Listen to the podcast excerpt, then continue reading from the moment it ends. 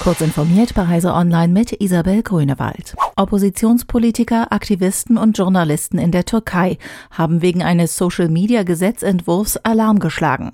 Jeder und alles, was der Regierung nicht passt, kann ins Visier genommen werden, sagte der Cyberrechtsaktivist Yaman Akdenis der DPA. Besonders ein Artikel über die Verbreitung von Falschinformationen hatte für viel Diskussion gesorgt.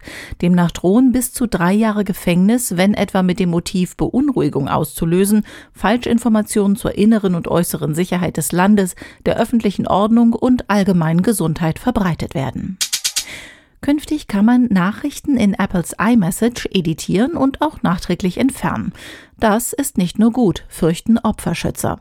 Die Anwältin Michelle Simpson-Tugel, die sich auf den Schutz von Opfern von Missbrauch und Gewalt in Beziehungen spezialisiert hat, fürchtet insbesondere, dass Täter die neuen Möglichkeiten nutzen könnten, schädliche Inhalte an ihre Opfer zu schicken, im Wissen, dass sie das potenzielle Beweismaterial wieder vernichten könnten. Sie forderte Apple-CEO Tim Cook auf, zu überdenken, ob der Kommunikationsdienst wirklich eine solche Funktion für bereits versendete Nachrichten haben sollte.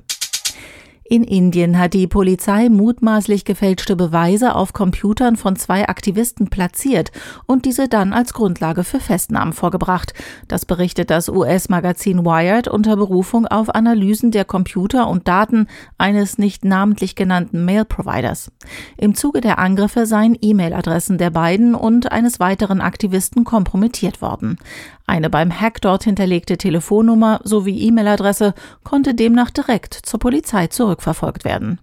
Dieser Fund erneuere Zweifel an jeglichen Beweisen, die von Computern geholt werden, die von Sicherheitsbehörden gehackt wurden, meint der IT-Sicherheitsforscher Juan Andrés Guerrero Sade. Der erste Start der nächsten europäischen Rakete Ariane 6 wurde erneut verschoben und soll nun frühestens im April 2023 stattfinden. ESA-Chef Josef Aschbacher hat die Verspätung um ein weiteres Jahr in einem BBC-Interview eingestanden. Verantwortlich für die Verspätung ist demnach unter anderem ein Problem mit einer kryogenen Verbindung, das aber gelöst scheint. Ursprünglich sollte die erste Ariane 6 im Jahr 2020 ins All fliegen, dann kam es zu Verspätungen während der Corona-Pandemie.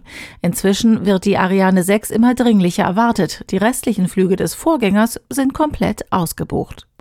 Diese und weitere aktuelle Nachrichten finden Sie ausführlich auf heise.de. Werbung Dell Technologies bietet Unternehmen End-to-End-IT-Lösungen an, von Laptops, Desktops und Zubehör bis zu Servern, Storage und Netzwerklösungen. Egal über welchen Kanal, auf Dell.de, per Telefon oder auch direkt über WhatsApp, das Dell Technologies Beratungsteam arbeitet direkt mit Ihnen zusammen und geht auf Ihre speziellen Herausforderungen und Bedürfnisse ein.